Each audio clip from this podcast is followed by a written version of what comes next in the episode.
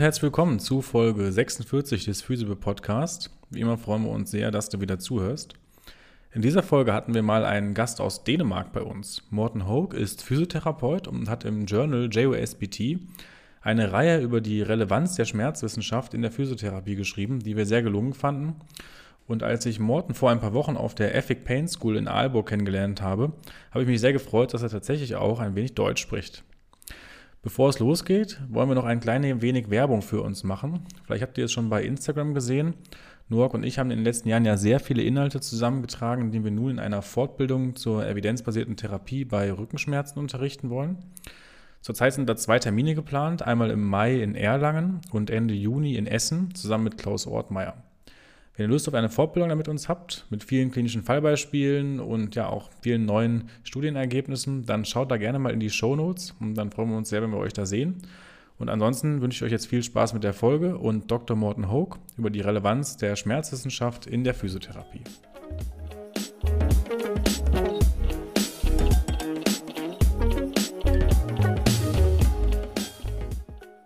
Alright, dann hallo an alle zusammen. Grüß dich, Morten. Herzlich willkommen im Physical Podcast. Schön, dass du bei uns bist.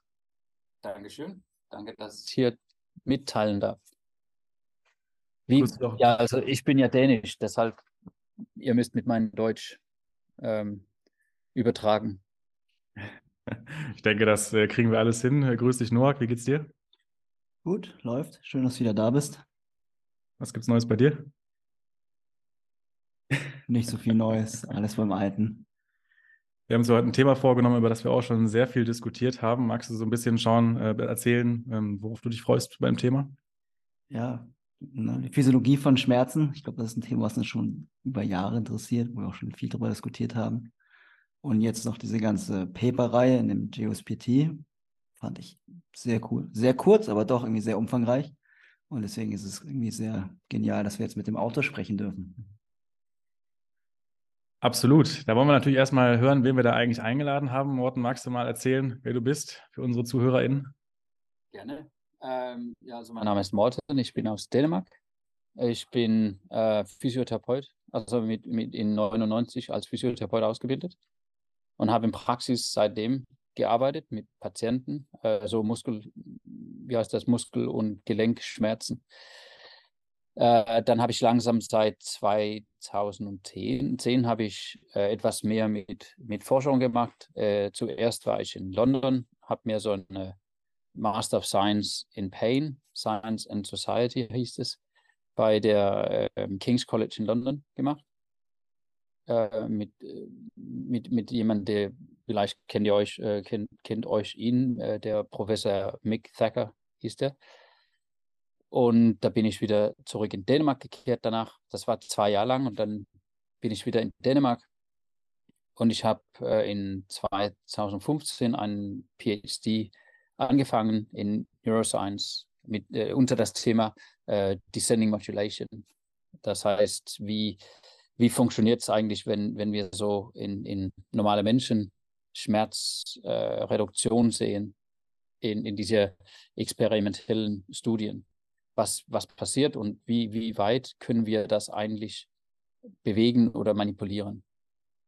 Weil das wäre ja äh, sehr, sehr, sehr schön, wenn wir wussten, wie man chronische Schmerzen wegmachen konnte. Mhm. Haben wir noch nicht ausgefunden, aber vielleicht irgendwelchen Tag. Was war so das Ergebnis von deinem PhD? Was hast du rausbekommen? Ja, wie niemals, also wie, wie jeder andere PhD gar nichts.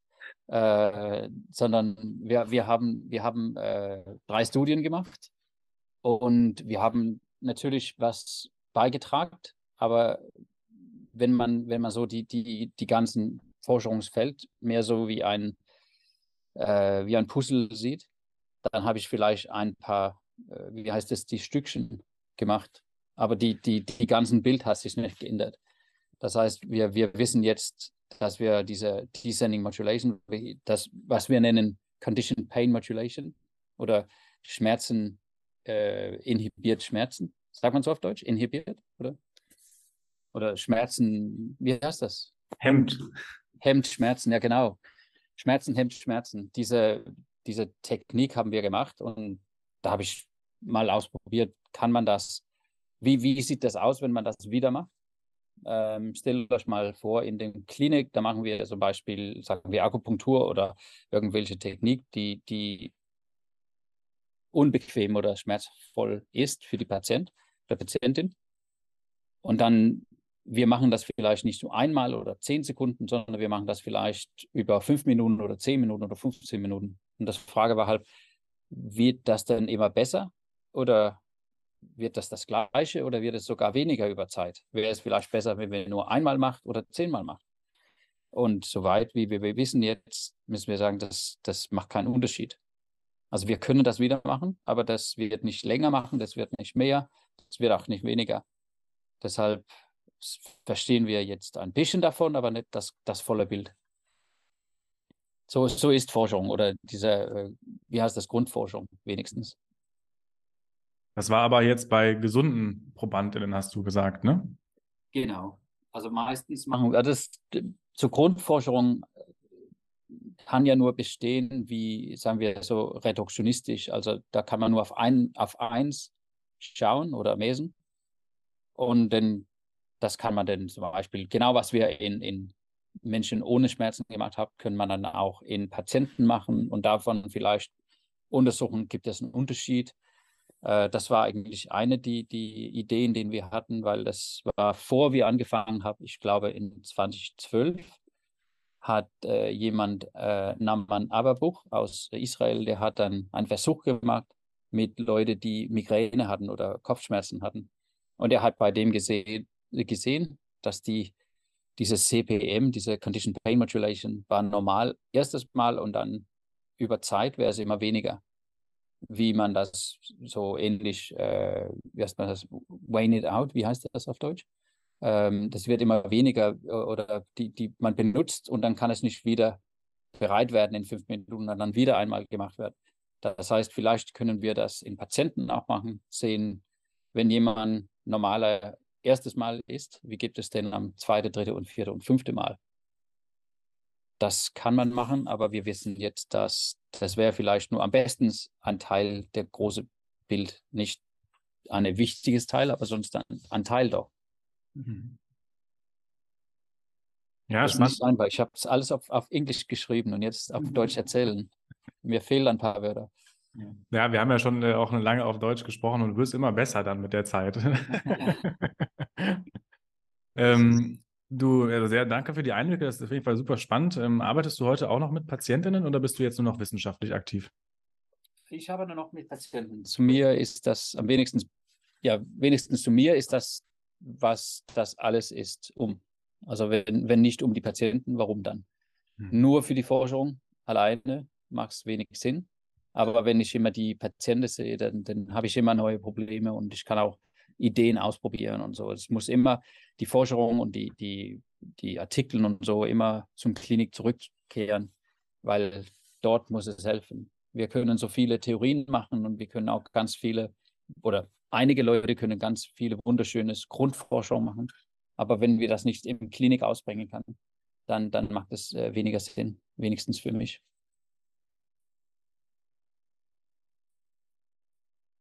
Ja, mich würde nochmal interessieren, wie deine Zeit in England war. Also gerade King's College ist ja sehr groß an den Neurowissenschaften und ich weiß auch, McFacker schreibt da schon noch relativ komplexe Paper und relativ große Themen, die auch qua physiotherapeutisch sind, aber schon sehr weit über halt Grundlagenausbildung geht. Wie war das für dich? War das eine andere Welt oder kanntest du das alles schon? Nee, nee, nee, ich konnte nichts. Äh, also das, ich habe gedacht, ich konnte viel, weil ich war damals auch bei der Neu ein, ein Instruktor, also diese Explain Pain Kursen. Äh, ich konnte das Buch, ich wusste alles, was man auf den Kursen sagt. Und ich habe gedacht, ich wusste wahrscheinlich, sagen wir 50 Prozent oder so. Aber ja, ich konnte nichts, weil das, das ist eigentlich ein, ein Thema, über den wir vielleicht auch reden können, dass wir, wir als Physiotherapeuten, wir haben ganz viele Ideen und wir kennen ganz viele Theorien. Wir kennen wahrscheinlich leider nicht die Wissenschaft dahinter. Das heißt, äh, zum Beispiel diese Begriffe, diese Sensiti Sensitization oder Sensitization oder wie sagt man auf Deutsch. Was ist das eigentlich? Und wie, wie klinisch ist es? Sollen wir das behandeln oder ist es einfach eine, eine Erzählung oder ein, einem Weg, womit wir verstehen können, warum Leute Schmerzen haben während zum Beispiel Infl Inflammation?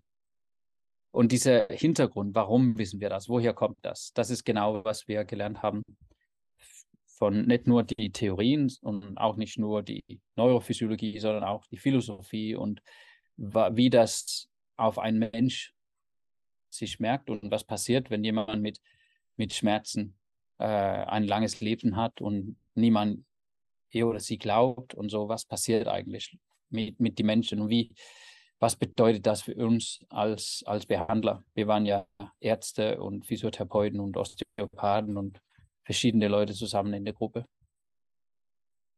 Ja, das finde ich auch immer wieder. Also wie komplex Grundlagenforschung ist und wie schwierig es da überhaupt auch gute Experimente aufzustellen, ähm, stellt unsere ganzen Theorien und Ideen dann doch irgendwie auf ein sehr wackeliges Grundgerüst. Ja, wir, wir wissen wohl alle jetzt, dass das gibt ja viel, egal welche, sagen wir Rückenschmerzen oder so, egal welche Probleme, den wir in der Klinik sehen, dann haben wir immer einfache äh, Erklärungen oder, oder, oder Theorien, äh, sagen wir die McKenzie-Theorie oder, oder Maitland oder was auch immer.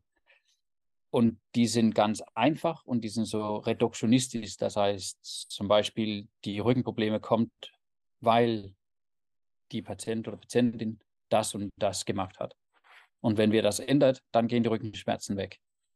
Und wir wissen schon, dass die gehen einfach nicht weg. Und dann sagen wir, vielleicht haben die Patienten nicht gemacht, was wir gesagt haben. Oder vielleicht gibt es irgendwas mit den PatientInnen oder Patienten, die was anders ist. Dann sagen wir so, sagen wir Katastrophengedanken oder, oder die haben keine Arbeit oder die, die haben einen Versicherungsgrund äh, oder was auch immer.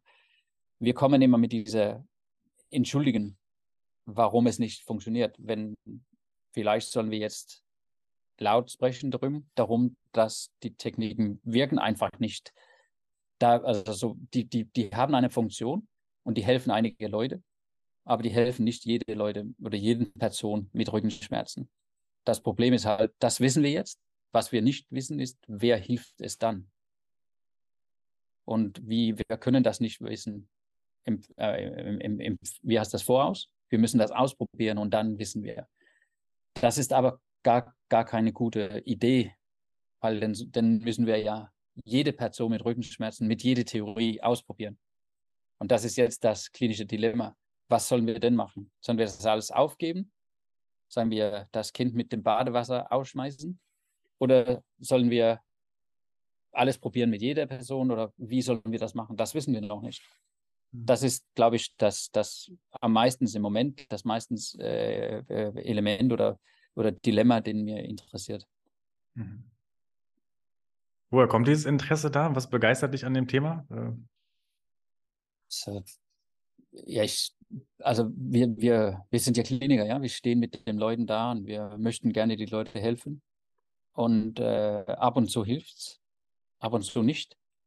Und wenn es hilft, dann sage ich immer, naja, ich bin gut, ich kann es alles. Aber wenn es nicht hilft, wer soll ich denn, wer soll ich denn die, die, äh, am, wen soll ich denn die Finger äh, zeigen? war das denn meine Fehler oder was war es denn? Und bei mir wenigstens habe ich die Idee, dass ich kann mich ändern. Ich kann nicht unbedingt den Patienten oder Patientin ändern. Deshalb, wenn ich, wenn ich nach ihnen schauen kann und hier eine Möglichkeit finden oder was ändern kann, dann kann ich das momentan ändern. Da muss ich nicht warten, bis jemand sich ändert. Das, das gefällt mir. Und deshalb, ich suche gerne nach ihnen und probiere gerne verschiedene Wege aus. Und wenigstens ab jetzt denke ich, oder bis jetzt denke ich, wenn ich mehr praktisch oder pragmatisch denke, dann, also äh, damit meine ich, wenn ich etwas mit meiner Patientin tun, zum Beispiel sagen wir McKenzie oder sowas, und die Patientin guter oder besser wird, dann ist alles Gutes. Aber was, was soll ich denn tun? Wie lange soll ich weitermachen ohne Erfolg? oder wie viel Erfolg soll ich äh, hoffen für oder, oder welche Prognose soll ich machen. Das kann ich alles versuchen vorauszumachen und dann muss ich einfach diesem Plan folgen. Ähm, also in der, in der Klinik finde ich ganz viele Motivation, aber auch ganz viele Dilemmas und Probleme. Und den, das, das mag ich gerne, also die, diese Probleme zu, zu explorieren. Ja, super schön. Also ähm, wir haben uns ja auf der, auf der Ethic Pain School kennengelernt und was für mich da so krass beeindruckend war, da waren ja so viele TherapeutInnen und MedizinerInnen aus, aus der ganzen Welt eigentlich, aus 17 verschiedenen Ländern und alle haben über diesen gleichen Spirit in der Schmerztherapie gesprochen. Ne? Dieses so an sich selbst arbeiten, sich selbst kritisch reflektieren, für die PatientInnen einsetzen. Ähm, das fand ich schon sehr beeindruckend, dass dann ein Physiotherapeut aus Amerika kommt, mit dem gleichen PatientInnen-Klientel arbeitet und eigentlich sich selbst die ganzen, also die gleichen Probleme, die gleichen Gedanken und die gleichen Dilemma sieht in der Praxis. Das war schon sehr beeindruckend. Ähm, und es ist spannend, dass sich diese Motivationen dann durch das Feld so durchtragen, weltweit eigentlich. Ne? Ja, genau. Wir, wir, ich glaube, wir sehen jetzt alle die gleichen Probleme, nämlich die Patienten, die nicht besser wird. Mhm. Dann also wir, wir haben auch darüber gesprochen, sagen wir vielleicht Leute mit, mit äh, Muskel- und Gelenkschmerzen über mehr als sechs Monaten. Was, was, also die, die Forschung zeigt dahin, dass vielleicht werden die Schmerzen nicht unbedingt weggehen. Äh, was können wir denn tun? Also ich denke, viele Physiotherapeuten und Ärztinnen und so, die, die arbeiten unter dem äh, wie heißt das, Assumption, wie heißt das auf Deutsch? Äh, Annahmen? Annahmen, ja, die arbeiten unter die Annahme, dass wenn wir unsere Therapie richtig machen, dann gehen die Schmerzen weg. Und die Schmerzen gehen aber so weg, aber nicht unbedingt, weil wir was Gutes getan haben oder weil wir was Richtiges getan haben. Die Schmerzen gehen sowieso ab und zu weg. Ne? Das heißt, die Schmerzen gehen aber so weg, aber gehen die ab und zu nicht weg? Wahrscheinlich auch in Dänemark und ich glaube in Deutschland ist es gleich. Ungefähr eins in fünf haben Schmerzen, die nicht automatisch weggehen. Ist das denn eine Krankheit oder ist das mh, hm, zu wenig Behandlung oder falsches Behandlung? Das, das wissen wir nicht. Aber wenn, wenn wir den Forschungen reinguckt, da sehen wir, und besonders jetzt auf dem Rückengebiet, da haben wir ganz viel Forschung, da sehen wir, dass die meistens hilft etwas. Meistens, meist, meistens gute Behandlung hilft etwas. Sagen wir zwei von zehn auf so eine ähm, Schmerzenskala. Aber die, die behandeln das nicht, die heilen das nicht, so zu sprechen. Also wir, wir, wir als Heilpersonen sind nicht erfolgreich mit die Patientinnen, die schon sechs Monate lang Schmerzen gehabt haben. Was sollen wir denn tun? das finde ich unheimlich interessant. Und das war, was wir auch in der Ethic Pain School gesprochen haben. Was sollen wir denn tun? Wie, wie können wir sowieso gute Therapeutinnen oder Ärztinnen sein, obwohl wir nicht diese Rezepte auf äh, ein schmerzfreies Leben haben? Da wollen wir jetzt gleich noch drüber sprechen. Da hoffen, hoffen wir, dass du die Antwort darauf hast. ja. Oh, das, das würde ich gerne, aber leider nicht. Leider aber, nicht. Aber vielleicht kannst du ja vorher noch mal so ein bisschen was, die leichten Fragen beantworten, ein bisschen was äh, zur Ethic Pain School noch erzählen. Das ist, glaube ich, auch sehr, glaube ich, sehr auch interessant für unsere ZuhörerInnen. Ich habe das ja viel bei Instagram geteilt, ähm, was da so unsere Reise war. Magst du da ein bisschen drauf eingehen? Ja, also die, die Ethic, äh, das, wir, wir nennen das die European Pain Federation. Und äh, es ist ursprünglich meistens auf Forschung interessiert. Das heißt, Forscher, die, die Leute, die in, in Schmerzen forschen, treffen sich und, und haben äh, Kongresse und so.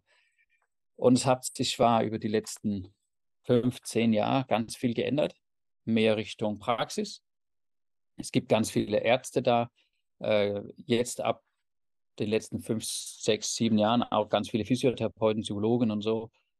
Und äh, früher war es ganz äh, dick mit dem ähm, medizinische Behandlung oder, oder chirurgische Behandlung verbunden. Ganz viele Forschungen im neuropathischen Schmerzen und krebsrelatierte Schmerzen. Aber denn jetzt sehen wir die, die Impact, den, den Muskel- und äh, Gelenkschmerzen hat auf dem Leute und auf der Gesellschaft. Und langsam ist auch die, die Schmerzverbände, das heißt die European Pain Federation und die Internationale äh, Schmerzverband, die I, uh, International Study for the International Association for the Study of Pain, IASP, die gehen mehr und mehr Richtung Praxis. Was können wir in Praxis machen? Was können wir machen, die nicht pharmakologisch ist, also non-pharmacological treatment? Und wie, wie sollen wir denn die Patienten mehr äh, inklusiv, wie, wie sollen wir mit den Patienten mehr inklusiv sein, auch in Forschung? Äh, wie, wie können wir in Praxis, aber auch in Forschung den Patienten inkludieren? Was, bringen die sozusagen zum, zum Tisch? welche Erlebnisse haben die, woher sind die, die, die Experten. Das hat sich über den letzten so ungefähr 15 Jahren ganz viel verändert. Und jetzt ist EFIC ein, äh, ein Verband, da bezahlt man keine äh, Mitgliedschaft, es gibt keine Mitgliedschaft, äh, die man sich ähm, kaufen kann. Sonst, wenn man zum Beispiel bei euch in der Deutsche Schmerzverband äh, engagiert ist, dann, dann ist man automatisch auch in der EFIC die EFIG ist wahrscheinlich ganz klein. Ich glaube, die, die Staff ungefähr 10, 15 Leute insgesamt. Und manche, äh, ich und andere arbeiten dann äh, freiwillig. Wir haben über zehn Jahre zuerst eine Ausbildung oder eine Praxisexamen oder die, äh, Diplomexamen, äh, wie heißt das, Diplomprüfung für für Ärzte gemacht, danach jetzt auch für Physios seit sechs Jahren. Und nächstes Jahr oder dieses Jahr kommt auch für äh, Krankenschwestern und danach auch für Psychologen, Psychologen. Äh, diese Diplomkundschaft äh, oder Diplomprüfung ist wahrscheinlich den einfachsten Weg, womit Leute wie uns, sagen wir Praxisleute, die unser, unser Ken, wie heißt das? Äh, Kenntnisse? Nee, wie heißt das? Könnung, nee. Wie heißt das auf Deutsch? Kenntnisse oder Können, ja. Ja, prüfen lassen können. Das heißt, man muss nicht ein, ein bestimmtes äh, Kurs machen oder eine Ausbildung machen, sondern jeder, die sich vielleicht über den letzten Jahren äh, über Schmerzen gelesen hat und kennt sich aus, kann ja diese äh, Curriculum downloaden. Das sieht man ganz genau, was muss man wissen können, und dann geht man einfach zum, zum Praxisprüfung. Zuerst gibt es eine Multiple Choice äh, online äh, mit 50 Fragen. Es dauert eine und eine halbe Stunde, glaube ich. Und danach kann man auch die Praxis machen. Muss man drei kleine Case Reports äh, schreiben. Und mit dem kann man überprüft werden, äh, mundlich. Wie heißt das? Äh, a Verbal Exam oder a Viber. Ja. Und dazu kommt dann eine kleine äh, praktische Prüfung auch. Die erste Teil ist online äh, im November normalerweise und dann zweite Teil kommt hier im, im Sommer. Dieses Jahr ist es im Juli, am 7. Juli, glaube ich, dieses Jahr. Und jedes Jahr kommt dann wieder noch 20, 30 Leute durch. Das heißt, jedes Jahr kommen mehr und mehr Leute, die sich den Diplom die europäische Diplomexamen oder Diplomprüfung in Schmerzen haben für Physiotherapeuten, Ärzte oder sogar auch äh, Krankenschwester und Psychologen bald. Mit dieser Ausbildung kann man vielleicht äh, einfacher zeigen oder erklären, was man kann, weil es gibt ja diese Curriculum und da hat man die Prüfung, die dazu passt. Und hoffentlich gibt es auch eine, äh, wie sagen wir, wie Inspiration für Leute, die, die gerne mehr über Schmerzen wissen äh, möchten, aber nicht genau wissen, was soll ich denn lesen oder wohin soll ich gehen oder welche, was ist relevant für mich oder so. Da kann man auch in den Curriculum aussuchen aus, äh, und sie, sehen, was man schon weiß und was man nicht zu viel, worum man nicht zu viel weiß. Dazu, weil wir haben ja keine Kurse und so, das gibt die, die, äh, die Kongress in den, äh, wie heißt das, äh, in der EFIG, die äh, einmal im zweite, je zweite Jahr gibt es einen Kongress. Dazu haben wir auch eine Online-Plattform. Aber das, das ist nur unter äh, für Mitglieder. Das heißt, da, da muss, man, muss man sich einmelden. Es kostet zwar ja, wenige Euro im Monat. Und da kann man äh, die, die verschiedenen Videos von Ärzten und, und Physios und so weiter sehen und über ganz kleine Topics, zum Beispiel ein, ein 10-Minuten-Video äh, anschauen. Die sind alle auf jetzt, sind die alle auf, auf Englisch, aber bald wird es mit deutsche, ähm, wie heißt das, Subtitles, wie heißt das auf Deutsch? Untertext? Wie, wie Untertitel. Untertitel geben, ja? Ja, mega spannend. Können wir uns auch mal anschauen, Noah, glaube Ja. ich. Ne? ähm, ja, und ähm, was war so dein Takeaway von der, von der Pain School? Ähm, hast, was hast du gelernt? Also ich, was, wie du sagst, ich war, ich war ganz froh, dass so viele Leute, die Interesse haben, eigene Kompetenzen zu entwickeln. Die, äh, so wir haben, wir haben Geld, wir haben Geld von Ewig bekommen und ihr als Teilnehmer halt haben auch, oder manche haben auch Geld bezahlt, um zu teilnehmen. Äh, wir als äh, Faculty haben alle freiwillig gearbeitet. Und deshalb war es ganz, ganz schön zu sehen, dass neue Leute, die sich eine, die haben Interesse in diesem, in diesem Gebiet, aber die möchten gern mehr wissen. Und die Leute sind gekommen und zusammen haben wir äh, ganz viel gelernt, meiner Meinung nach. Viele haben auch, oder ich glaube alle, jede, hat, hat sich auch ein Netzwerk äh, entwickelt und, und ist jetzt ein Teil für, äh, von einer Gruppe. Das heißt, wenn man sich gerne entwickeln will oder mehr über Schmerzen lernen will, dann gibt es auch Leute, mit denen man lernen kann. Und es gibt auch vielleicht die Interesse, wenn, wenn, sagen wir, wenn, wenn, wenn, wenn du, Nils, die Prüfung machen willst, dann wäre es einfach, mit, mit einem Kumpel zu machen oder du kannst auch sogar mit jemandem aus dem Pain School machen. So, hoffentlich haben wir von dieser Pain School nicht nur eine schönes Wochen gehabt, sondern auch euch kennengelernt und ein, eine Gruppe gemacht, mit dem man sich weiterarbeiten kann, dass damit mehr Leute, die Interesse haben, im Schmerzgebiet zu bleiben und zu entwickeln. Ja, also ich bin gespannt. Ich bin auf jeden Fall mit einigen noch in Kontakt. Ähm, wir werden mal sehen, wo das hingeht. Ähm, genau, wollen wir dann uns so unserem äh, Hauptthema für heute nähern? Ähm, du hast ein paar sehr schöne Artikel geschrieben im JOSPT zu, ja, im Endeffekt zu der praktischen Relevanz von Schmerzwissenschaften in der Physiotherapie. Ähm, da wollen wir heute drüber sprechen und wissen uns die Fragen stellen, ja, was muss denn ein Physiotherapeut wissen über Schmerzwissenschaft? Ähm, wieso ist das überhaupt relevant? Magst du vielleicht erstmal äh, so eine Einführung geben, worüber diese Serie ging und warum das Thema vielleicht für Therapeutinnen relevant ist? Ja.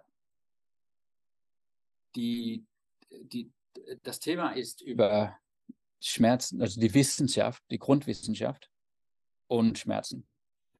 Schmerzen ist, wie, wie ihr wollt, oder wie, wie jeder, ich glaube, jeder weiß jetzt, dass Schmerzen ist ein Erlebnis. Das heißt, Schmerzen ist wie Hunger oder Durst oder Freude, etwas, das jeder in sich hat oder erlebt.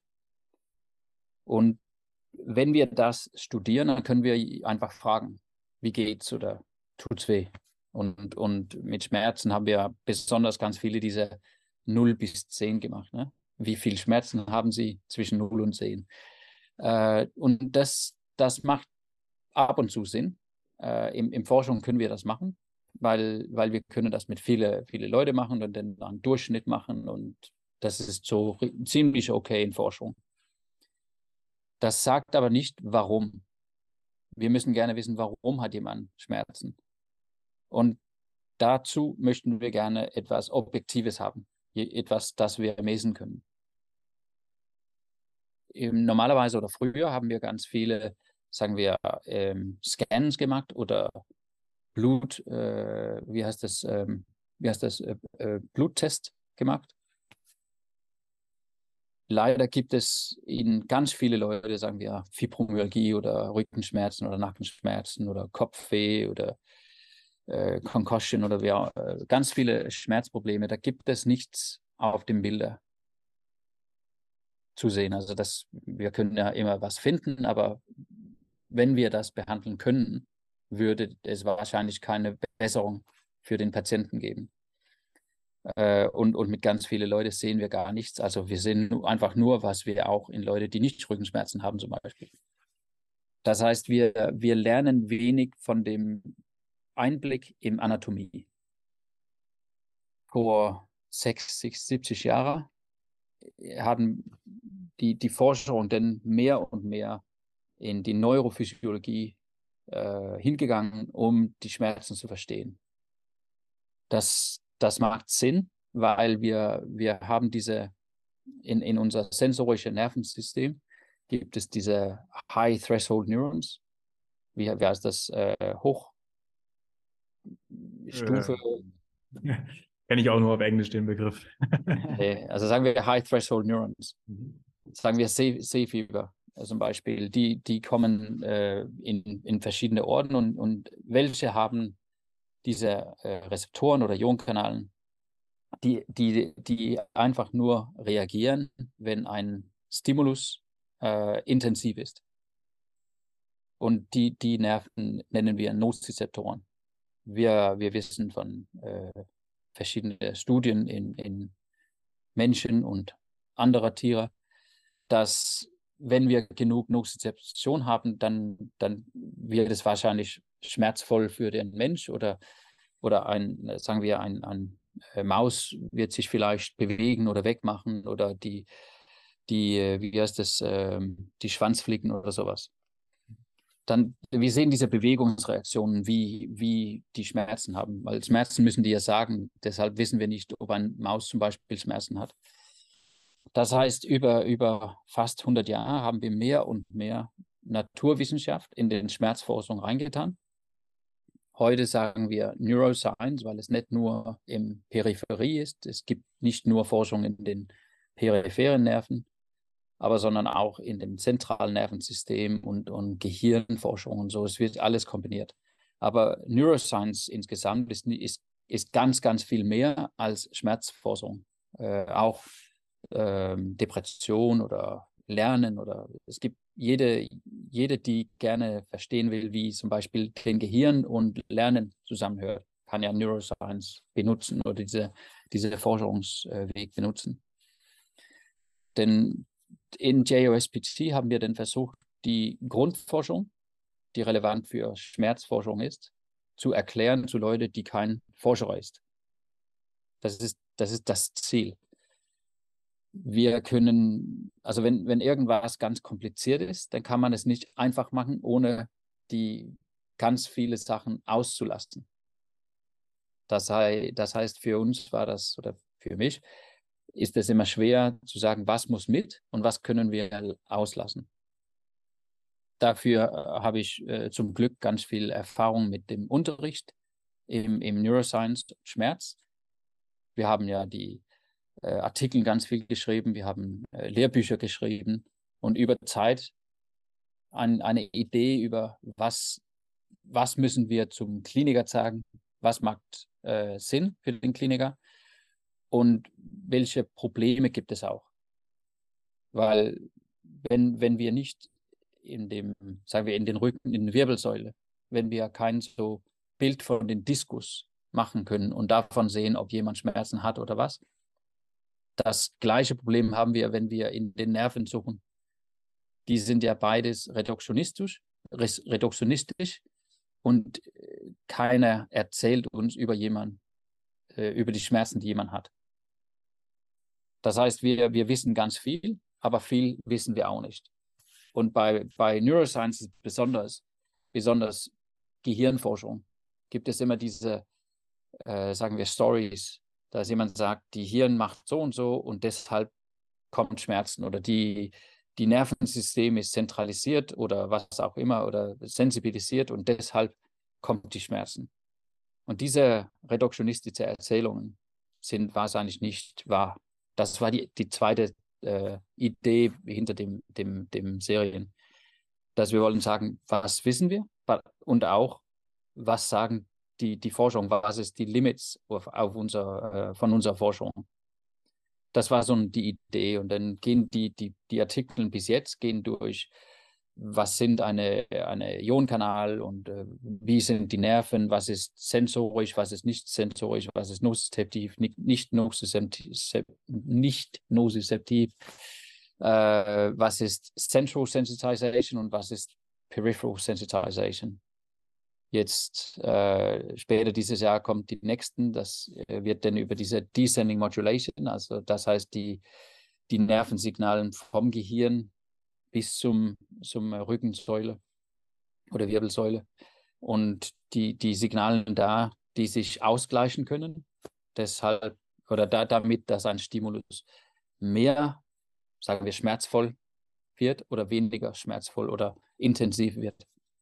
Das kommt next. Und danach, glaube ich, gibt es noch ein paar mit, mit so Mechanismus und so. Also das, hoffentlich wäre es so, dass wenn die Serie fertig ist, dann kann eine Kliniker mit Interessen in Schmerzen, kann, äh, kann die lesen und davon weiter zum Forschungsartikeln gehen oder, oder äh, Forschungs, äh, wie heißt das, äh, Konferenzen gehen oder sogar zu den Prüfungen gehen mit genug äh, Wissenschaft. Ja, sehr schön. Also wir verlinken euch die Artikel natürlich wie immer hier mit äh, Links in den Show Notes. Ähm, bisher habt ihr ja, ihr nennt das in den Artikeln so Key Concepts ähm, herausgestellt. Magst du da ein bisschen drauf eingehen, was, was da die Key Concepts sind, die für Therapeuten interessant sind? Ja, ähm, am einfachsten. Also ich denke, wir, wir, wir wissen ja wir wissen, was nicht sicher ist oder was wir nicht wissen. Sagen wir also, Nosizeption ist nicht das gleiche als Schmerzen, sagen wir. Aber wenn, wenn, du, wenn du zum Beispiel auf dem Schmerz- äh, oder Ethic Pain School in, in der Uni ging, zum Laboratorien, da können wir ganz viele nozizeptive Stimulus machen und jede wird davon Schmerzen haben. Das, das heißt, genug Nozizeption macht bei meistens Leuten auch Schmerzen. Aber die Nozizeption, die wir machen, gehen auch gleich weg und damit gehen die Schmerzen auch gleich weg. Das heißt, das ist nicht wie im Patienten in der Klinik. Was wir denn gerne erzählen möchte, ist wahrscheinlich eine andere Geschichte. Also die meistens sagen wir Patienten und auch meisten, also meiner Meinung nach in, in Dänemark wenigstens sind die, die, die allgemeine Gedanken in, in viele Physiotherapeuten ist, dass wenn jemand, wenn eine Patientin Schmerzen hat, dann gibt es einen Grund. Und dieser Grund ist mit, sagen wir, mit Anatomie oder Biomechanik zu erklären. Äh, die Patientin bewegt sich falsch oder, oder bewegt sich nicht genug oder ist zu stark oder zu schwach oder was auch immer das gibt immer also dieser anatomische oder biomechanische Grund. Neuroscience ist ein, sagen wir, etwas besserer oder mehr wissenschaftlich äh, Erzählung, aber das ist auch nicht wahr. Das, ich glaube, das ist ganz wichtig zu erinnern. Das ist also nicht die Wahrheit, sondern eine, eine ähm, andere Erzählung oder andere Theorie. Da haben wir aber ganz viel mehr Wissen, Wissen oder Grund, Grundwissen wir wissen jetzt und haben seit mehr als 100 Jahren gewusst, dass wenn irgendwas in dem Körper äh, pathologisch ist, sagen wir Krebs oder, oder eine Fraktur oder eine Muskelzerrissung oder sowas, dann kommt es auch Inflammation. Diese Inflammation ist halt eine chemische ähm, äh, Effekt, wie heißt das? Äh, es, es wirkt auf den Nerven und die Nerven senden dann Nervsignalen. Aber besonders interessant bei der Inflammation oder diese äh, Signaling Molecules, die im, im Inflammation bei ist, die, haben, die machen eine Änderung in den äh, sensorischen Nerven. Diese Änderung macht die Nerven mehr, äh, wie heißt das, aggressiv oder mehr responsiv. Empfindlich. Das heißt, mhm. ja, ja empfindlich. Mhm. Mhm. Ja, das heißt, ähm, wenn, wenn, wenn wir zum Beispiel jetzt heute draußen geht und die Sonne ist da und äh, heute Abend sind wir äh, ganz rot im Kopf und dann gehen wir ins, ins Hot, wie heißt das, warmes Dusche und was am Morgen ganz schön war, wird am Abend zu warm, weil wir so viel Sonne gehabt haben oder diese rote, rote ähm, Flecken haben was, was wahrscheinlich passiert wird, wenn das wahr ist, wäre, dass die, die Sonne oder diese UV-Strahlung hat bei uns im, im, im Haut eine Inflammation gemacht. Die Inflammation hat dann die Nerven sensitiv machen oder empfindlich gemacht. Das heißt, wenn normalerweise sagen wir 42 Grad äh, warmes Wasser äh, fühlt sich schön aus, wird es äh, unheimlich schmerzvoll sein, weil die Nerven reagiert mehr. Also die sind mehr empfindlich. Das ist wahrscheinlich, was Sensitization ist. Das passiert im Peripherie, also im, im Haut oder in der Sehfieber ganz im, im Haut. Und das passiert auch in dem, wie heißt das, Dorsalhorn, wie heißt das? Äh, also Rückenwirbelsäule. Hinterhorn. Hinterhorn, ja genau. Wird es auch passieren. Und wahrscheinlich auch äh, irgendwo sonst in dem, in dem äh, zentralen Nervensystem. Wir haben nur äh, gute Forschungen, die sagen, das passiert im, im Haut und auch äh, im, im, im Hinterhorn. Da haben wir die Forschung, ne? aber das wird wahrscheinlich überall passieren. Dies, das kann erzählen oder das kann auch, sagen wir, ich probiere mal, das ist immer schwierig mit Deutsch. Also, äh, wenn jemand sich eine Fraktur oder sowas hat oder Krebs oder sowas, passiert genau das Gleiche. Ne? Das heißt, die Inflammation kommt, die Nerven werden empfindlich und wir haben Schmerzen. Dann geht jemand zu euch und die sagen, ich habe hier Schmerzen und die drücken oder macht auch Tests und die sagen, ja, das ist genau die Schmerzen, die ich kenne. Und da, da, da benutzen wir uns von unseren Theorien und sagen, naja, du bist gefallen, du bist 70 Jahre alt, das ist wahrscheinlich eine Hüftefraktur. Oder Hüftefraktur. Weil die, die Muster und dem Test passen zusammen. Ja? Das, funktio das funktioniert und die, äh, die Grund, warum das funktioniert, ist, weil die äh, Inflammation ist nicht ab und zu da, jedes Mal, wenn es eine Fraktur ist, oder wenn es ein Krebs ist oder wenn es eine Muskelzerrissung ist oder was auch immer, dann gibt es diese Muster. Das kennen wir. Das können wir finden. Das heißt, wenn jemand eine Verletzung hat und Schmerzen, dann können wir wahrscheinlich die, äh, die Verletzung finden. Sogar im, im, im Scanning oder ab und zu auch in den in de Blutsamples äh, auch. Im, Im Alltag, im Klinik, äh, im, im allgemeinen Praxis, wo ich war oder bin, schätze ich, das ist wohl 5, 10 Prozent von den Patienten am, am höchsten. Ja? Was ist denn mit den anderen los? Das, das wissen wir nicht. Denn heute sagen wir so einander, naja, wenn, wenn Inflammation zum Beispiel eine äh, Empfindlichkeit in dem Nervensystem machen kann, können wir denn auch diese Empfindlichkeit ohne eine Inflammation haben? Gibt es vielleicht die Möglichkeit, dass unser Immunsystem so eine Empfindlichkeit machen kann. Und diese Möglichkeit gibt es. Deshalb können wir jetzt sagen, dass wir wissen nicht, aber das ist ja möglich, dass die Leute, die zum Beispiel mit Rückenschmerzen oder Fibromyalgie oder so, diese chronische Schmerzen und, und verbreitete Schmerzen haben, das könnte wahrscheinlich sein, dass die Nervensystem äh, überreaktiv oder äh, empfindlich ist, überempfindlich ist. Nur das Problem ist halt, wir, wir haben gar keine gute Forschung, die sagen, warum geht es denn nicht weg? Weil normalerweise geht es ja weg, wenn die Pathologie weggehen. Das heißt, entweder müssen wir sagen, die sind, sagen wir, genetisch anders oder etwas hat sich geändert. Und das versuchen jetzt die Leute, die, die diese Forschung machen, das versuchen die jetzt zu verstehen, damit wir vielleicht in Zukunft neue Behandlungsmöglichkeiten für die Leute ausfinden können oder ausprobieren können wenigstens. Aber heute in Praxis, was tun wir denn? Wir haben ja für diese Leute, obwohl wir eine Theorie haben, da haben wir keine, keine Lösung. Was können wir denn für die Leute machen?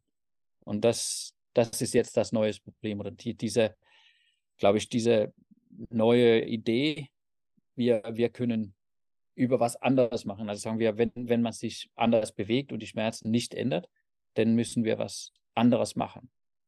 Also die Empfindlichkeit der Nervensystem können erklären, warum wir, warum wir, wir Schmerzen haben. Äh, im, im Pathologie sicher, vielleicht auch in diese Schmerzsyndrome. Äh, warum funktioniert es oder wie, wie, also stell dich mal vor, ein Patient kommt hin und die eine Patient hat Rückenschmerzen, ein anderer Patient Rückenschmerzen und dritte Patient Rückenschmerzen. Eine sagt, wenn ich mich bewege, wird es so schlecht. Die anderen sagen, bei mir hat Bewegung keinen äh, äh, Effekt. Und bei der dritte sagt, wenn ich mir bewege, habe ich keine Schmerzen.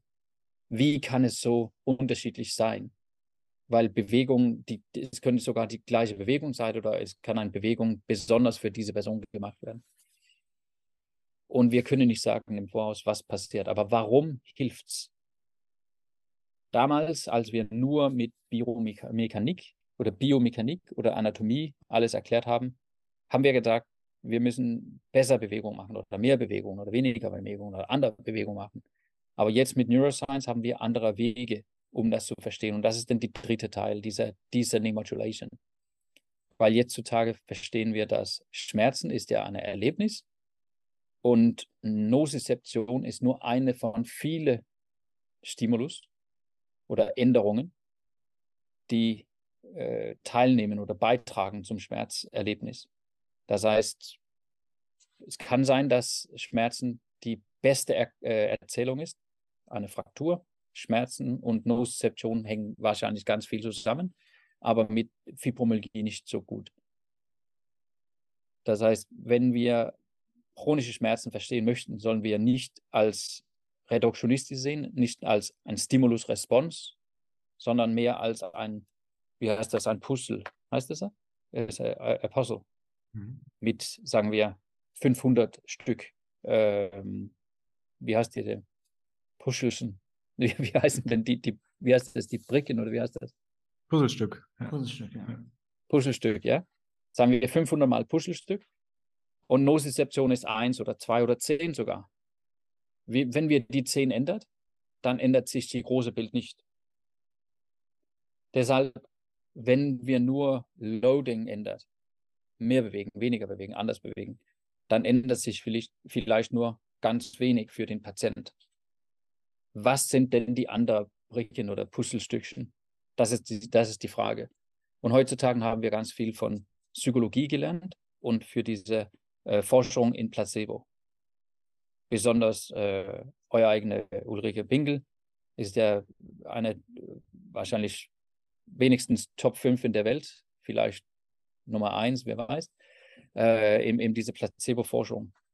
Und, und äh, Sie und, und andere ähm, wirklich, wirklich äh, wunderbare Forscher hat so viel gezeigt in Grundforschung und klinische Forschung und auch theoretisch gezeigt, dass was passiert ist oder was passiert bei dieser ähm, Placebo-Response, können wir auch in normale Behandlung sehen. Das heißt, wenn wir etwas macht mit jemandem, gibt es nicht nur,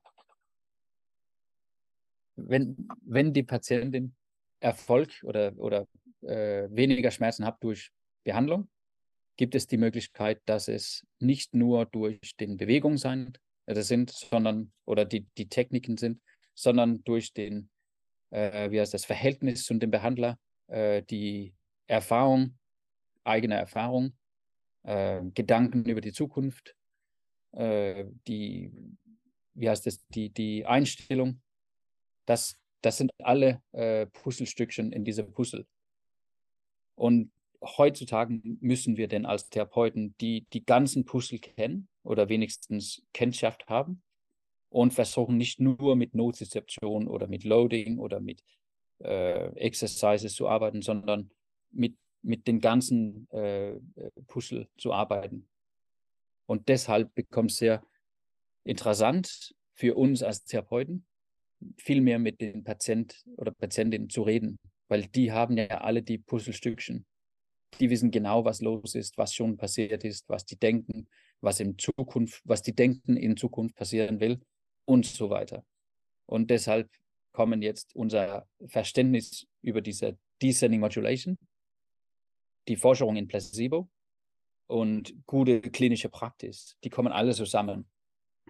Und, und das ist mehr und mehr so, dass wir mit Neuroscience diese, diese Zugang, Zugang, können wir sagen, oder Theorie unterstützen können.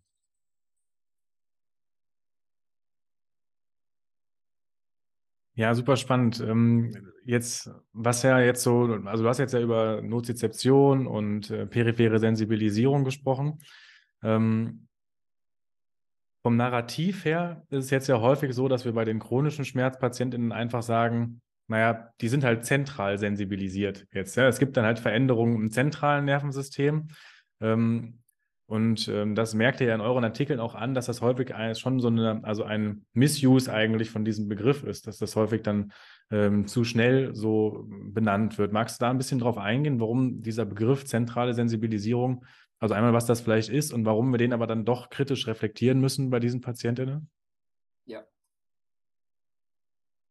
Also zuerst, äh, zentrale Sensibilisierung ist nicht nur ein Ding, äh, eine Ding es ist mehr so eine, wir, wir nennen das ein Umbrella-Term. Das heißt, das ist mehrere Sachen oder mehrere, äh, wie heißt das? Sachen, ja, ich weiß nicht.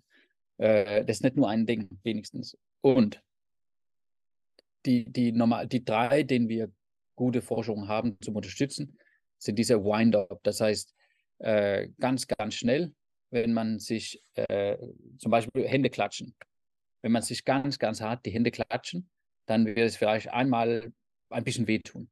Aber wenn man das zehnmal die Hände ganz hart zusammenklatschen, dann wird es am zehnten, zehnten Mal für die meisten Leute mehr schmerzvoll als erstes Mal. Mach mal dann eine Minute Pause und dann wird es ge genau so. Also das heißt, erst ist es nicht so schmerzvoll und zehnte ist wieder schmerzvoll. Was interessant hier ist, dass es nur dauert weniger als eine Minute für die Nervensystem ganz normal wieder zu werden oder diese Homöostase wieder zu einfinden, die Balance zu finden. Danach gibt es die Möglichkeit, dass man Veränderungen dieser Sensibilisierungen oder was, was wir nennen äh, Plastic, so Neuroplastic Changes, die können auch bis vielleicht Tagen oder vielleicht eben wochenlang da bleiben. Wenigstens drei Stunden, das nennen wir Long-Term Potentiation. Äh, das kann man im Gehirnzellen finden und das, das wird normalerweise mit äh, Erinnerungen verbunden. Aber das sieht man auch im, im vielleicht sehen wir das auch in, in Menschen, äh, die, die Schmerzen haben. Nur das Problem ist halt, dass die waren, die, die dauern nicht ewig. Und die Leute, die wir wirklich gerne verstehen möchten, sind die Leute, die immer weiter Schmerzen haben. Das heißt, wenn, wenn jemand sagt, ich mein, mein Knie äh, macht mir Schmerzen oder mein, mein, mein Knie tut weh. Ich kann ähm, ich kann es lassen für einen Tag oder zwei Tagen, dann geht es weg. Wenn ich dann wieder zehn Kilometer laufe, dann kommt es wieder. Dann wahrscheinlich gibt es äh, eine gute Grund zu sagen, diese, diese äh, Grunderzählung da kann sein, dass die Nervensystem reagiert, weil das, das sind sowieso unterstützt bei dem Forschung wenn jemand sagt, egal was ich mache, dann habe ich immer Schmerzen. Die Schmerzen gehen nie weg. Äh, ich habe keine Krankheit, so wie Rheumatoid Arthritis oder something. Denn dann haben wir wirklich gar keine gute Forschung, die sagen, das ist, was los mit dir ist. Deshalb, wir, wir, wir können das nicht verstehen. Aber wir waren so überzeugt im Anfang, diese Idee, diese Grundforschungsidee, mit Sensibilisierung, dass wir haben das, wir haben verstanden, dass es klinisch relevant war und wir haben einfach immer, äh, wie heißt das, äh, zu, zu neue Patientengruppen weitergeteilt. Das am, zum, am Anfang an haben wir gesagt, naja, wahrscheinlich auch mit äh, Post-Operative Pain, wahrscheinlich auch mit neuropathischen Schmerzen. Und dann kamen auch Rückenschmerzen, dann auch Fibromyalgie und dann, dann ging es immer weiter. Und äh, Yunus war, war wahrscheinlich der Erste, der diese Idee gehabt hat. Und er hat gesagt, wir nennen das Central Sensitization Syndrome. Also es ist ähnlich wie mit diesem Zentralsensibilisierung, aber nicht gleich. Denn über den Jahren hat es sich geändert und auf einmal, besonders in Physiotherapie, war es diese Geschickte oder diese Narrativ, war, dass Rückenschmerzen oder chronische Schmerzen sind äh, equal to Central Sensitization. Das war nicht so und das ist nicht so. Das Problem damit ist, wenn ich zu einem Patienten sage, ich weiß genau, was los mit dir ist, du, haben, du hast Zentralsensibilisierung. Was denn? Das gibt ja keine Behandlung. Äh, das gibt keinen Test. Äh, das heißt, ich kann nicht sehen, wenn du heute so viel hast, sagen wir sieben von zehn, was wir denn machen, ist denn vier von zehn. Ich muss sowieso fragen, wie geht's dir? Was kannst du, was kannst du nicht? Wie viel Schmerzen hast? Kannst du schlafen? Bist du verwirrt? Hast du Angst?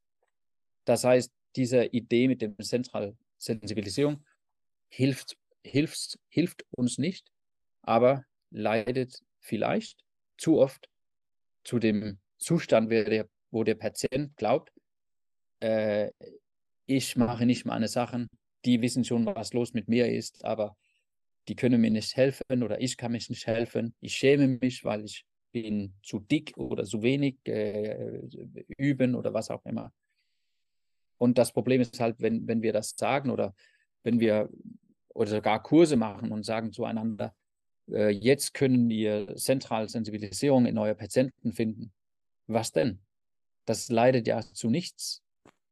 Und das war, das hat sich geändert, aber es war vor fünf, sechs Jahren hier so, dass, dass jemand hat gesagt, naja, wenn, wenn das Problem ist zentral Sensibilisierung, dann, sind, dann wissen wir, dass die Behandlung, die dazu passt, ist äh, Pain Neurobiology Education. Das war ja auch nur eine blöde Idee. Oder war, also Anfang an war es auch eine gute Idee. Aber dann haben wir jetzt so viele Forschung, die jetzt sagt, dass das macht keinen Sinn.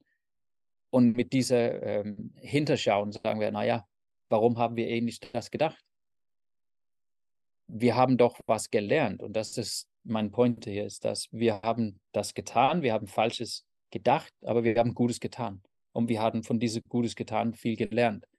Deshalb sagen wir jetzt, wir müssen viel mehr mit den Patienten reden. Wir müssen auch äh, verstehen, was die Patienten denken. Wir wissen jetzt, dass Schmerzen nicht gleich wie äh, Pathologie ist und so weiter und so weiter. Das heißt, wir haben ganz viel gelernt, aber wie immer, im, sagen wir so, im historischen Perspektiv kommt es mal ab und zu so an, dass wir haben eins, zwei, drei, vier, fünf gemacht und das war so ein linearer Prozess, aber wahrscheinlich gingen wir immer zu viel rechts und dann zu viel links und dann zu viel rechts und links. Also das ist so ein Zickzack und nicht eine lineare äh, Trag. Und, und das sehen wir jetzt auch mit dieser Schmerzausbildung und die, die, die ganze Pain Neurobiology Education Perspektiv. Wir haben ganz viel gelernt, aber was wir am Anfang an gesagt haben, sagen wir was anders now, jetzt. Also unser Wissen hat sich geändert, aber die, die guten Sachen, das heißt, mit den Patienten zusammen zu sein und, und, und zuhören und so weiter, die bleiben. Warum das funktioniert, wissen wir noch nicht. Aber wir können wahrscheinlich nicht Zentralsensibilisierung ändern durch Reden oder durch Verständnis oder so. Das, soweit ich weiß. Mhm. Du hast jetzt gerade ja von den Puzzleteilen gesprochen. Ähm, du hast schon gesagt, ähm, Nozizeption ist vielleicht ein Puzzleteil, ähm, ein kleines Puzzleteil, 10 von 500 hast du gesagt. ähm, jetzt hast du gerade schon gesagt, äh, reden und viel äh, bei dem Patienten sein. Was sind denn andere Puzzlestücke, die dann wichtig sind in diesem Puzzle? Was müssen wir als Therapeutin sonst noch können dann? Äh, ja, wer weiß. Ähm, das ist eine gute Frage, wirklich gute Frage ich kann, also ich kann sagen, was wir vielleicht nicht zu viel machen sollen. Weil normalerweise, wenn wenigstens als, als ich äh, jüngerer war und, und äh, neu ausgebildet als Physiotherapeut war, da habe ich immer Patienten gehabt, denen ich nicht helfen konnte. Und wenn ich, äh, sagen wir, sieben Patienten mit Schulterproblemen gesagt, gesehen haben und nie, nie davon geholfen hat, habe ich gesagt, ich muss einen Schulterkursus machen, weil ich weiß nicht genug und es gibt jemanden aus, äh, außer mich, die da dieses Wissen hat. Und ich, deshalb ging ich ja mit, mit Sportphysiotherapie oder was auch immer gelernt. Äh, ich glaube, wir müssen ganz viele Techniken haben, ganz gute mit unseren Händen sein. Wir müssen diese Grundkenntnis oder äh, Kompetenzen als Physiotherapeuten behalten, sondern die sind nicht genug. Wir müssen auch Kommunikation können. Und damit müssen wir auch die, die, die Patienten helfen, uns die Informationen zu geben, die für uns neue Ideen machen. Das heißt, äh, jemand hat Schulterschmerzen, ich habe, sagen wir, Übungen gemacht oder was auch immer, und das hat nicht geholfen. Das war die evidenzbasierte Behandlung. Jetzt will ich gern was anderes machen. Normalerweise würde ich sagen, wir, dann machen wir Akupunktur oder Taping oder was auch immer. Also jedes anderes, das ich gelernt habe. Meiner Meinung nach müssen wir anstatt den Patient fragen, was ist los? Wie, wie ist es mit deinem Schlafen? Bist du, also äh, jetzt, jetzt, jetzt ist das Problem mit, mit, äh, mit, mit meinem Deutsch, weil ich habe zu wenige Wörter, aber ich, ich äh, also sagen wir, wenn, wenn ein Patient mit Schulterschmerzen hat. Äh, ich war gerade bei einem anderen Vortrag und da war eine, eine ähm, Gymnastin, sie hat vor fünf, fünf Monaten, äh, äh, ähm, wie heißt das, äh, Gelenkeschmerzen in dem Fuß gehabt. Und sie hat ganz viele Behandlungen versucht. Nichts hat geholfen. Aber sie war nie vorher äh, ähm, verletzt. Das heißt, sie mit, mit was weiß ich, 22, 23 Jahre alt, niemals verletzt, aber jetzt bis fünf Monaten verletzt, also äh, Gelenkschmerzen im Fuß.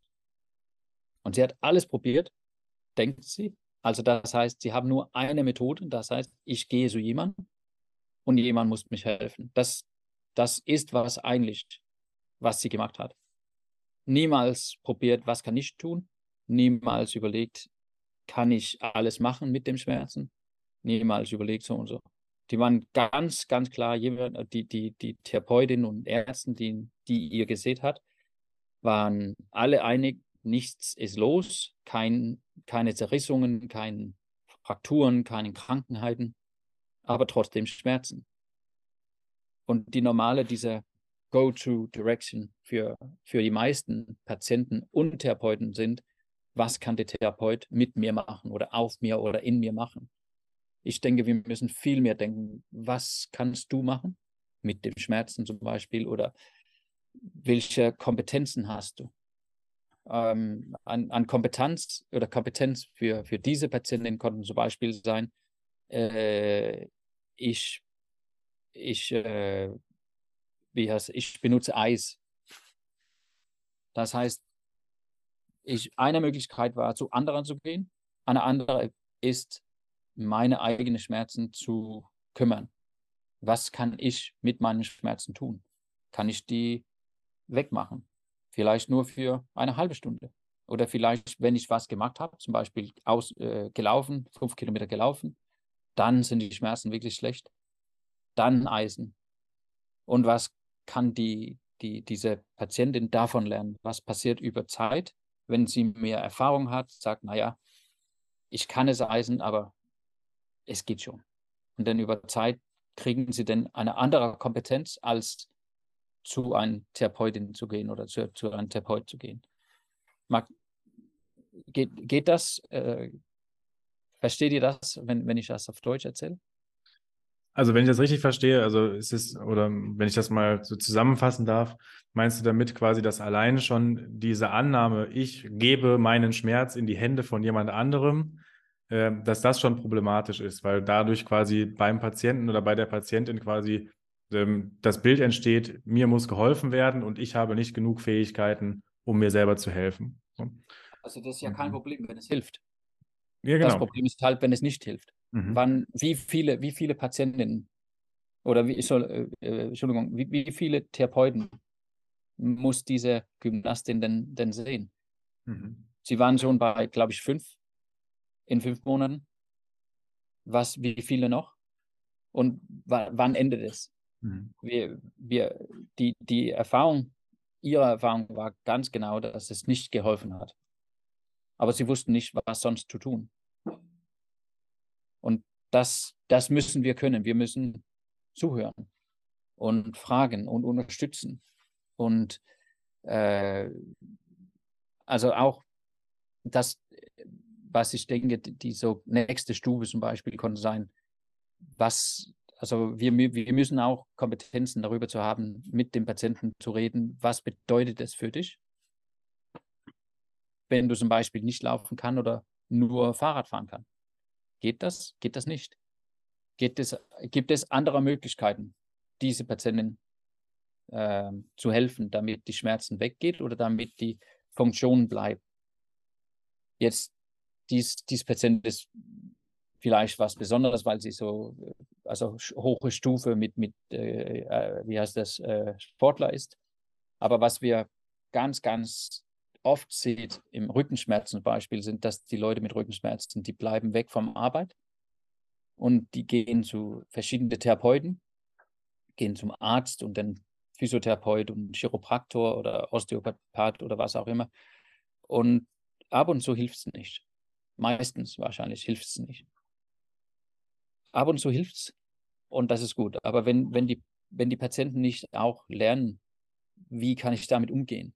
Was soll ich denn der nächstes Mal machen? Das, das war vielleicht eine der guten Sachen mit, mit Übungen. Wenn wir immer Übungen geben, dann, dann können wir auch diese, oder die Patienten kann diese Übung mit sich nehmen. Und dann nächstes Mal, wenn die Rückenschmerzen haben, können die die Übung machen. Aber wir sehen, wenigstens sehen wir das in Dänemark, dass ganz, ganz viele Leute, die, die, die suchen eine, eine Heilung und die bleiben dann, sagen wir, aus der Arbeit weg. Und wir haben gerade hier im, im vor letztes Monat, ja, das war im März, letztes Monat, haben wir eine, eine große Untersuchung, äh, das war eine große Untersuchung äh, äh, publiziert. Äh, der äh, Autor, der one of the Autors war Jan Hartwiesen, der auch an der Schmerzschule war. Und die haben gesagt, dass äh, in, in Dänemark ist Rückenschmerzen die, die Hauptgrund, dass jemand nicht arbeitet. Wie heißt das? Ähm, Retirement, wie heißt das? Early Retirement. Ja, in Ruhestand geht, frühzeitigen Ruhestand. Ja. ja. also die, die hören einfach ab, auf mit zum Arbeiten. Und für einige Leute, ganz wenige Leute wahrscheinlich, ist das gut, weil die haben genug zu tun, die haben vielleicht äh, eine große Familie und möchten gern was anderes machen, was auch immer. Aber für ganz viele Leute, und, und jetzt bin ich wenigstens in Dänemark so, ist Arbeit auch äh, ganz viel mit Identität zusammengekoppelt. Äh, und die, die Arbeitsplatz ist auch für ganz viele Leute die äh, hauptsoziale Netz, Netzwerk. Das heißt, wenn jemand nicht arbeitet, dann werden die äh, äh öfter auch isoliert und äh, in schlechte Laune oder sogar deprimiert. Und diese, diese, diese Welle oder diese, sagen wir, Schneeball rollt und wird immer größer und größer und größer. Das halt das heißt, wenn wir was ändern möchten, ich denke, wir müssen, aber wenn wir möchten, dann, dann müssen wir auch neue Techniken zu unserer Therapie einbringen. Zum Beispiel, was kann ich für dich tun, damit du weiterarbeiten kannst mit den Schmerzen? Zum Beispiel. Und diese Antwort haben wir nicht. Wir haben nicht die Techniken, wir haben nicht die Methoden. Das heißt, die, die beste ähm, wie heißt das, äh, Source of Information, wie heißt das?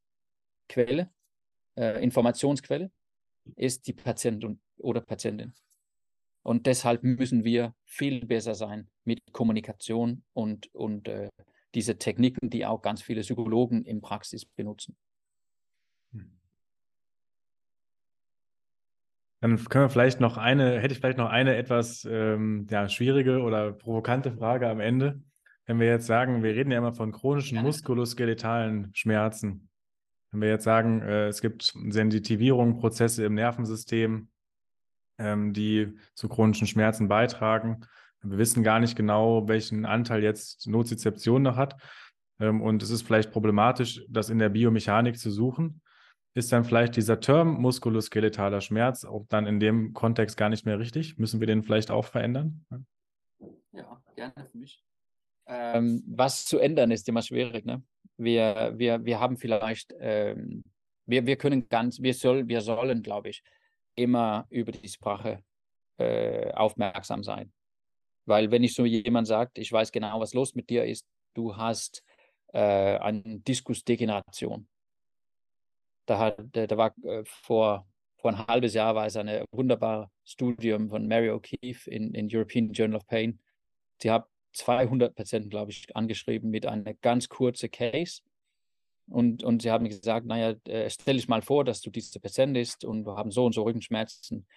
Und da haben sie die, die Gruppen in sechs eingeteilt. Äh, drei haben so eine, eine biomechanische Erklärung, zum Beispiel äh, Discus äh, Herniation oder ähm, Degeneration of the Spine oder, äh, oder so irgendwas ähnliches. Ah ja, ähm, Wirbelsäule äh, gibt, oder wie heißt das? Ähm, Osteoarthritis of the Spine. Mhm. Ähm, und dann war drei, die sagen so, du hast, du hast eine Episode mit Rückenschmerzen oder du hast äh, Non-Specific Low Back Pain oder noch eine äh, spontane Rückschmerzen oder sowas. Und da war die, die Resultaten war ganz klar, dass wenn man etwas mit Rücken sagt, dann, dann war die Patienten auch immer mehr oder immer öfter äh, willig zu sagen, ich muss noch einen Arzt sehen oder ich kann nicht arbeiten. Sondern wenn die, wenn die sagen, die Leute, die in die Gruppe, die heißen zum Beispiel, ich habe Rückenschmerzen oder eine Episode mit Rückenschmerzen, haben gesagt, die waren, die wollten gerne arbeiten, die wollten, die müssten nicht noch einen Arzt sehen und so weiter. Das war ja natürlich nur ein Studium, aber das, ich glaube, das sehen wir auch in Praxis. Das heißt, wenn, wenn wir unwohl damit fühlen, dass die Patientin keinen Grund haben zu dem Rückenschmerzen, dann legen wir vielleicht mit unserer Wörter diese Grundstufe, damit die, die Patientin sagt, naja, die Therapeut hat gesagt, das war in meine Wirbelsäule oder das war in meine Muskelgeletten, aber äh, wie heißt das Muskel- und Gelenkapparat eine Fehler. Und dann suchen die immer weiter und weiter und weiter in diese Idee. Deshalb müssen wir ja gen ganz genau äh, überlegen, was wir was, was für Wörter wir benutzen. Und mehr und mehr sollen wir vielleicht die allgemeine Sprache auch in Forschung benutzen. Sagen wir zum Beispiel Rückenschmerzen weil so fühlt sich. Also wenn, wenn wir oder wenn jemand Rückenschmerzen hat, dann hat man ja Schmerzen im Rücken. Warum sollen wir denn andere Wörter dafür benutzen? Das ist eine gute Idee. Aber das ist schwierig zu ändern. Wenigstens können wir im Klinik aufmerksam sein, wenn, wenn wir irgendwelche Diagnosen oder Labels benutzen, denn wenigstens fragen, was denkst du oder was denken Sie, das ist was bedeutet es für, für sie oder für dich mit diesen Schmerzen oder diese Label? Und was denk, denkst du oder denken sie, dass wir damit oder dass sie damit äh, tun sollen oder können? Ja, wunderbar. Äh, Noah, hast du noch irgendwelche Nachfragen dazu?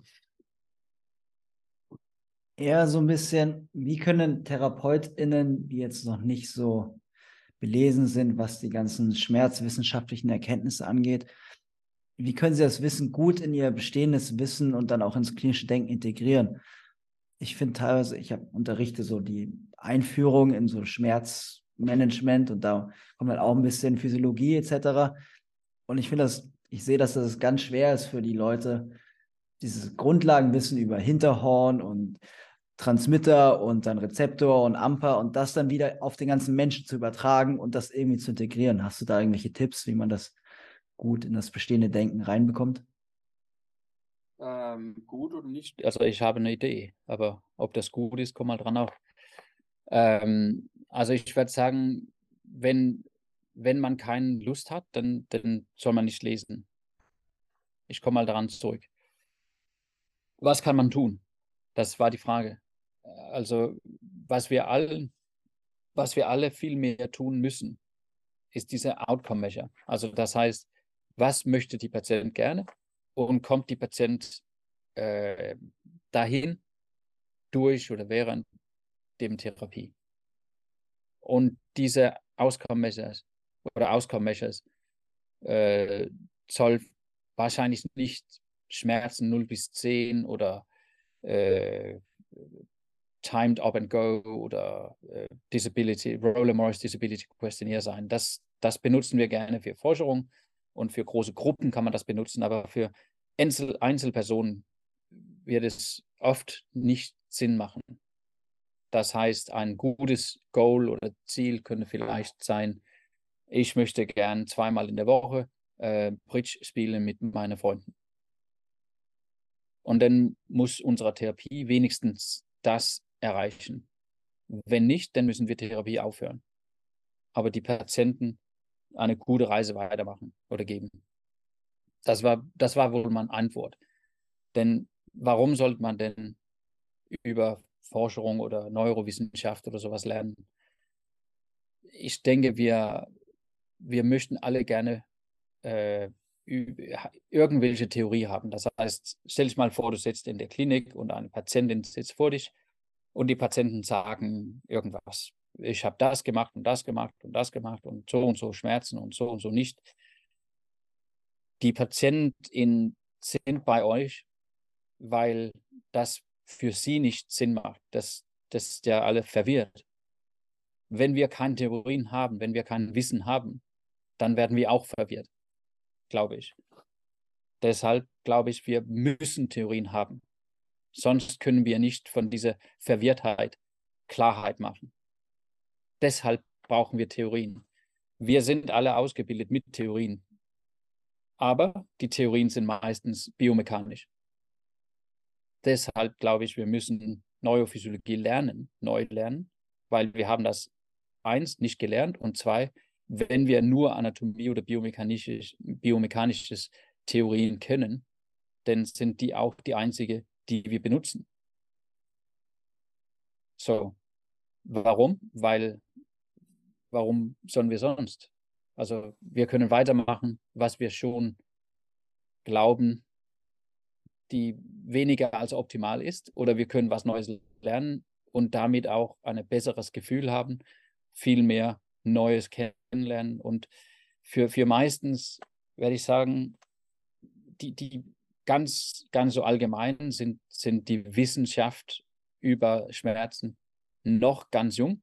Das heißt, obwohl es, es kommt mal ran auf, als wir müssen tausende neue Sachen lernen und ganz neues Ausbildung machen oder viele Jahre lang etwas machen.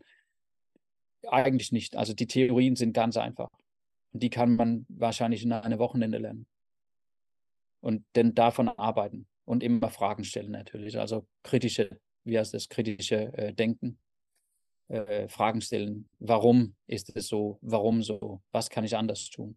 Diese Critical Thinking, Clinical Reasoning ist, ist wohl die, so die nächste Stufe mit Entwicklung. Ja, kommt wieder zurück zum Clinical Reasoning dann am Ende. Ne? Ja. Und das Einbeziehen von neuen, neuen, äh, neuem Wissen ähm, ständig updaten, kritisches Denken. Ja. ja wunderbar, Morten. Äh, möchtest du noch irgendwas loswerden an unsere ZuhörerInnen? ja, wir haben ja sowieso mehr als eine Stunde gesprochen. Mhm. Also danke, dass ich äh, teilnehmen darf. Es hat was etwas länger gedauert mit meinem Deutsch, aber so ist's. Wir können das in Englisch machen, das nächste Mal. Ich fand alles sehr verständlich. Absolut, ja. ja. Dankeschön. Ja, dann danken wir auch dir, dass du dir die Zeit genommen hast ähm, und danken auch euch als ZuhörerInnen, dass ihr wieder bis zum Ende dabei geblieben seid. Äh, freuen uns, wenn ihr auch beim nächsten Mal wieder zuhört. Und ähm, nächste Woche kommt quasi noch eine Sonderepisode raus, wo Elisa und ich nochmal über unseren Erfahrungsbericht, ähm, über, äh, über also einen, einen Erfahrungsbericht über die Pain School geben. Da könnt ihr auch nochmal reinhören.